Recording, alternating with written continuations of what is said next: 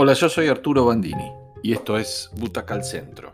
Vamos a hablar de Granizo, una producción muy esperada y muy vista de Netflix eh, en Argentina.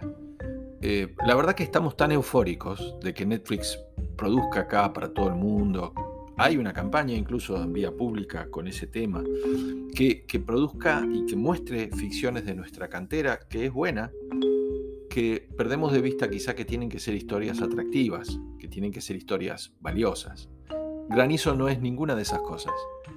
La verdad que es una historia demasiado sencilla y hasta simplona, que carece de alma, de atractivo, carece de tensión narrativa y hasta si tengo que ser algo más incisivo, no hay historia. Este es un meteorólogo de televisión, que ahora son una especie de raza muy especial, que no sé si esto pasa en todo el mundo, que son expansivos, son más personajes que especialistas, que opinan de todo, que bailan, que cantan, que hacen chistes, que es famoso por su precisión en los adelantos, o sea, un tipo que hace bien su trabajo. Es, es, es inverosímil y, y poco desarrollado el trauma climático que lo va a llevar a él a, este personaje a tener una, especie de deuda con, la vida, eh, un episodio trágico, que lo va a llevar a especializarse en esta materia que ahora llena los noticieros. Y el personaje, este que hace Guillermo Franchella, lo hace tan bien que la gente lo quiere mucho. ¿eh? Le dan un programa especial para que solo hable de eso. Esto es eh, con un montón de condicionantes, pero va a tener un programa de una hora y eso es como el sumum de su carrera. Él es exitoso, es famoso, esto lo hace bien Franchella, es uno de esos divos de la televisión que vive rodeado de afecto, que sale y la gente lo conoce, lo saluda y a él le gusta eso. Hasta que el día que estrena su programa tan esperado, lo esperó toda la vida, una inesperada tormenta de granizo lo va a cambiar todo. Hizo tanto estrago en las vidas y propiedades de los vecinos de la ciudad que todo se desmorona y ese cariño se va a transformar en odio violento en cuestión de horas. Bueno, va a tener que irse, se va a recluir en la casa de su hija en Córdoba, de paso mostramos una provincia. Hija la que no ve, una historia dentro de la historia también desarrollada muy superficialmente, hasta que por esa búsqueda de anonimato, de que se tiene que borrar, no quieren que lo insulten más, una noche en un bar se topa con un tipo osco de pocas palabras, una especie de ermitaño del bosque, que puede predecir con precisión absoluta, hasta con minutos, lo que va a pasar con el clima. Bueno, hasta ahí está la historia, no hay más que eso.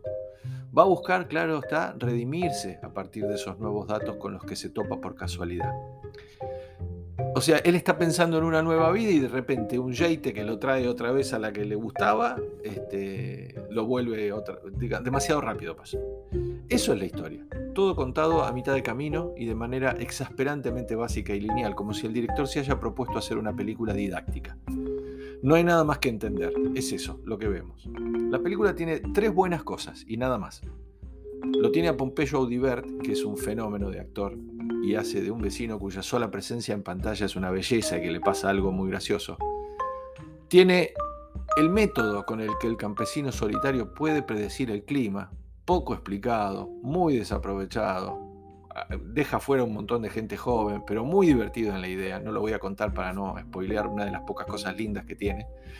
Y el hecho de que sea la primera vez que se hace algo así como cine catástrofe en el país porque se rompen cosas, más o menos porque son unos pocos segundos y de tan cortito y de tan, tan parecido a una puesta en escena, o sea, tan artificial, este, parecen ser parte de la comedia. Y Guillermo Franchella es un problema porque es un actor muy completo que tiene un imán en la pantalla, la pantalla lo ama y se queda a mitad de camino entre sus dos máscaras. Todos sabemos que es capaz de trabajar el humor con una marca registrada llena de mohines, de falsetes, de miradas y sabemos también que es capaz de hacer un personaje profundo de la talla del que hizo en El secreto de sus ojos y alguna otra película más. Lo que no es para nada saludable, y eso es trabajo del director, es que haga un poco de cada cosa. Mm, no, no, Para eso hay que tener un registro muy especial que tenía muy pocos actores, como Luis Andrini, que, que mi padre decía que nos hacía reír y llorar en la misma escena. Sin el imán, que es un actor de ese tamaño, trabajando para la historia con su mejor repertorio, si no hay una historia sólida, es muy difícil que podamos seguir con atención al desarrollo.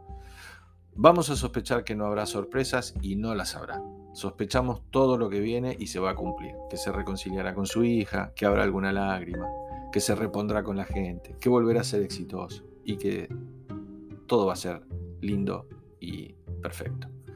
Una pena, una oportunidad perdida, otra, para poner productos en esa góndola mundial imaginaria que es Netflix. Y una duda espinosa al final. El título de la película en inglés es All Hail.